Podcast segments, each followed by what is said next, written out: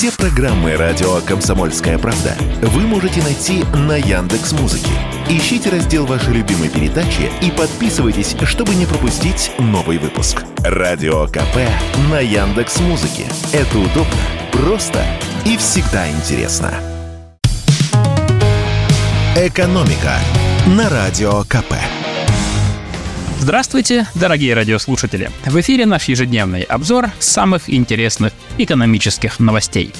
И, пожалуй, самая громкая новость, которая сейчас обсуждается в эфире, касается свежего предложения Госдумы о не совсем свежих продуктах. Вот ее давайте и обсудим. Вообще странные у нас законы. Не все, конечно, но некоторые вызывают вопросы. Есть, например, такая норма. Если магазин выбрасывает продукт с истекающим сроком годности, то налог на добавленную стоимость с него не платится. Если же торговцы решили безвозмездно, то есть даром, раздавать такую еду людям, то они должны платить НДС. А это, между прочим, 10 или 20% процентов от цены в зависимости от товара. Получается, торговым сетям выгоднее уничтожить еду, чем раздать ее бедным. Это несправедливо, решили наши депутаты и подготовили законопроект, который уже отправлен в правительство. В нем депутаты предлагают такой подход.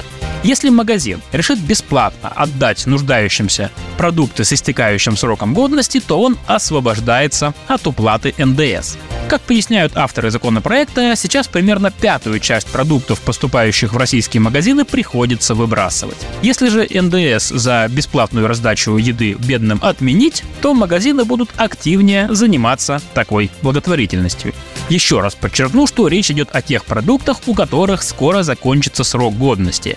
Спиртное, детское и диетическое питание из списка товаров, которые предлагается так дарить россиянам, будут исключены.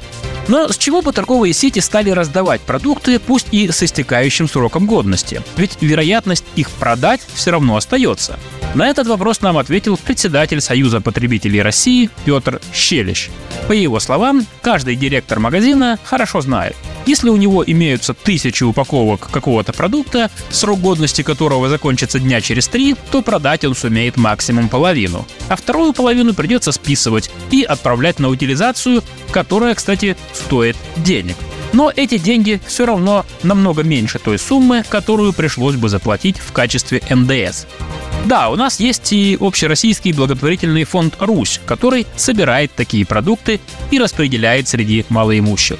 Но все равно это капля в море по сравнению с тем, сколько сегодня утилизируется, а могло бы приносить пользу. Тут, конечно, возникает важный вопрос. А почему бы директору магазина не продать этот товар с 50% скидкой? Но закон предусмотрел и такой вариант развития событий. Как объяснил наш эксперт, если вы продадите товар за полцены, то налоговая с вас возьмет и НДС, и налог на прибыль так, будто вы продали товар по полной стоимости. Вот так сейчас устроено законодательство. Ну а теперь к по-настоящему важным экономическим новостям. Таких санкций Запад еще не видел. Европейским шмелям запретили въезд в Россию. Да, это неправильные шмели, и они делают ну, в общем, все они делают неправильно. А еще они могут принести на своих крыльях чуждые нам европейские цен... Э, простите, заболевания. Поэтому не видать им российской визы. Итак, на днях Россельхознадзор ввел запрет на ввоз и влет и, может быть, ползание в нашу страну шмелей из Европейского Союза. Дело в том, что по существующим правилам иностранные шмелеводы обязаны подтвердить, что поставляемые в Россию насекомые полностью здоровы.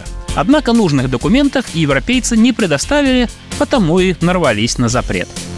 Вышеозначенные шмели прилетали к нам вовсе не с туристическими целями, а для работы. Эти насекомые считаются лучшими опылителями овощей закрытого грунта, то есть тех, которые растут в теплицах. А тепличная отрасль в последние годы развивается у нас очень бурно. Благодаря ей огурцами Россия уже обеспечивает себя на 95%, а помидорами на 60%. Однако генеральный директор Ассоциации теплиц России Наталья Рогова заверила нас, что запрет на ввоз шмелей из Европы никак не отразится на тепличных хозяйствах страны. Во-первых, помимо европейских стран, шмелей в Россию традиционно поставляют Израиль и Турция. А еще сегодня уже более 60% всех шмелей производят в нашей стране. Так что импортозамещение у нас идет полным ходом. Не только по огурцам с помидорами, но и по шмелям. И эти шмели правильные. «Экономика» на Радио КП.